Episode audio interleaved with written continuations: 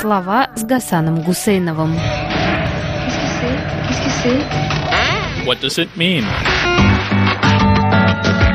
И что все это значит?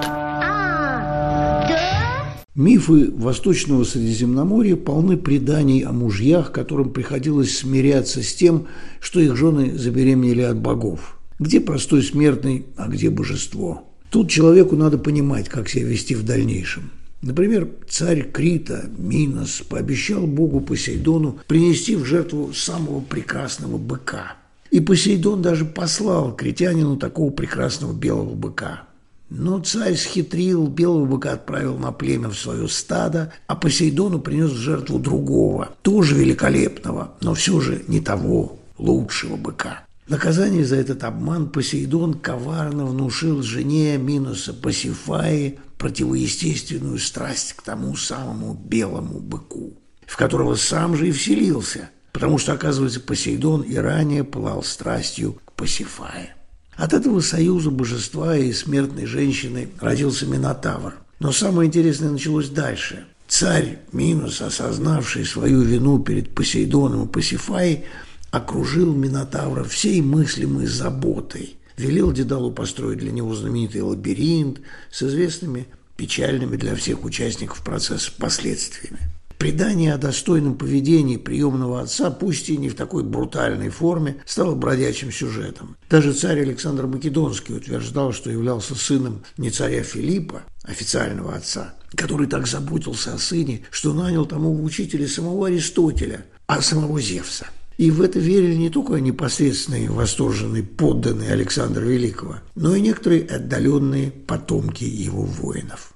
Вообще вера в то, что само Верховное Божество, как бы люди ни называли это божество, принимает участие в жизни человека, неустранима. Даже в самых ироничных циниках в моем поколении, рожденном в середине XX века и выросшем на песнях французских шансонье, есть место этому восторгу перед правильным, нециничным, глубоко человечным поведением мужа, узнавшего, что в появлении на свет первенца роль отца сыграл не он сам – а тот, чье имя, скажем так, нельзя называть в суе. Песню Жоржа Мустаки «Старина Иосиф», которая начинается словами «Voilà ce que c'est mon vieux Joseph», я впервые услышал, когда поступил в МГУ на вечеринке у приятеля – Приятель был голоман. Крутилась только вчера чудом пришедшая из Парижа пластинка, и на ней была эта песня об Иосифе, муже Марии, который мог бы взять в жены любую самую прекрасную галилеенку, Сару или Дебору, и иметь от них детей, которым передал бы свое плотницкое искусство. Но нет,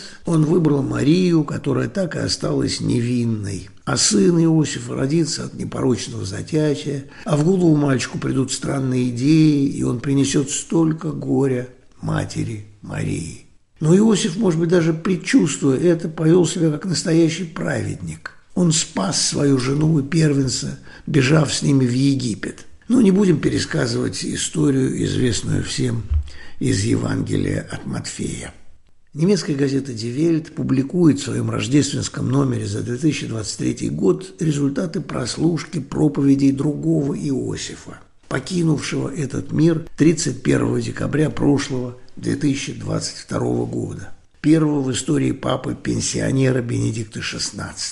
При крещении в 1627 году будущий папа получил главное имя Иосиф – нет, э, наверное, ничего удивительного в том, что в одной из своих последних проповедей бывший кардинал Йозеф Ратцингер и 265-й Папа Римский Бенедикт XVI размышляет о своем патроне, святом Иосифе. Главный вопрос для него – на чем основана эта самая праведность Иосифа? Неужели только на страхе Божьем? Представьте себе, что ваша жена беременна, и тут вам во сне является грозный ангел и сообщает, кто отец вашего ребенка – но, цитирует Бенедикт, учителя церкви IV века Илария из Пуатье, страх Божий – это ведь только словесная оболочка любви. Иосиф любит Марию и мечтает только об одном – сохранить жизнь ей и младенцу, которым Мария беременна. Озабоченный этой главной человеческой заботой, плотник Иосиф мог, вообще говоря, и не понять ровным счетом ничего из того, что ему втолковывал во сне страшный ангел. Он сделал правильный выбор инстинктивно и сам по себе. Нужно сказать, что в папе Бенедикте XVI была бездна прекрасного человеческого простодушия. Он был знаменитым богословом и неустанно думал о выборе, перед которым стоит человек. Например, когда он почувствовал, что силы оставляют его, что он не может больше быть предстоятелем самой многочисленной паствы верующих, он решился на отставку. Убивать себя на папском троне не полагается, придется смириться с позором ухода в отставку. И об Иосифе, муже Марии, он пишет.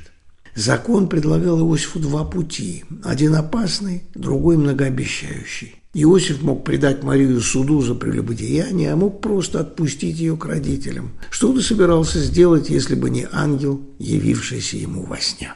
И вот здесь возникает, по мысли Бенедикта, ключевая для самого папы коллизия. Как примирить страх с любовью? Сделать страх объемлемым, а любовь объемлющей. Чтобы не любовь сверкала редкими звездочками на черном небе страха, а страх страх темноты подчинился свету любви. Проповеди ушедшего на покой Бенедикта XVI предназначались пяти монахиням, которые, как выяснилось буквально только что, никак не могли смириться с тем, что голос папы и, главное, его дар проповедника и богослова никогда не будут услышаны больше никем другим.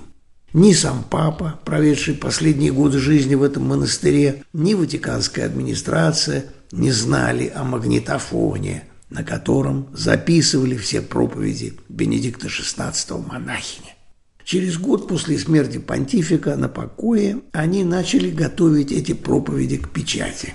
Газета «Die Welt» и публикует сегодня немецкий перевод проповеди, который оказался еще и размышлением о собственном имени понтифика. Бенедикт XVI говорил не на родном немецком, а на итальянском языке. Состязание за праведность с самим собой или, скажем, с другим папой иронично по самой своей природе. Бенедикт XVI отрекся в возрасте 85 лет и в предчувствии скорой кончины. Атмосфера в монастыре, куда его поместили, продлила, однако, его годы. И на пенсии он провел на целый год больше, чем на папском престоле. Почти 9 лет. Как-то преемник Бенедикта, папа Франциск, в ответ на вопрос, как ему живется, можется при живом предшественнике, ответил, что воспринимает э, Бенедикта XVI как мудрого дедушку, живущего с ним под одной крышей. Бенедикт прочитал это высказывание и обиделся. «Так уж и дедушка», цитирует его слова биограф Георг Генсвейн. «Да у нас всего 9 лет разницы, точнее было бы назвать меня старшим братом». Вот ведь ирония истории. Кого только не называли в честь праведника Иосифа. В 1879 Иосифа Сталина, а в 1897 Йозефа Геббельса. Но вот уже Иосифа Кобзона в 1937 и Иосифа Бродского в 1940 назвали в честь Сталина. Смешно, но сквозь имя диктатора проступало и имя праведника, которое должно было защитить родившихся не от него.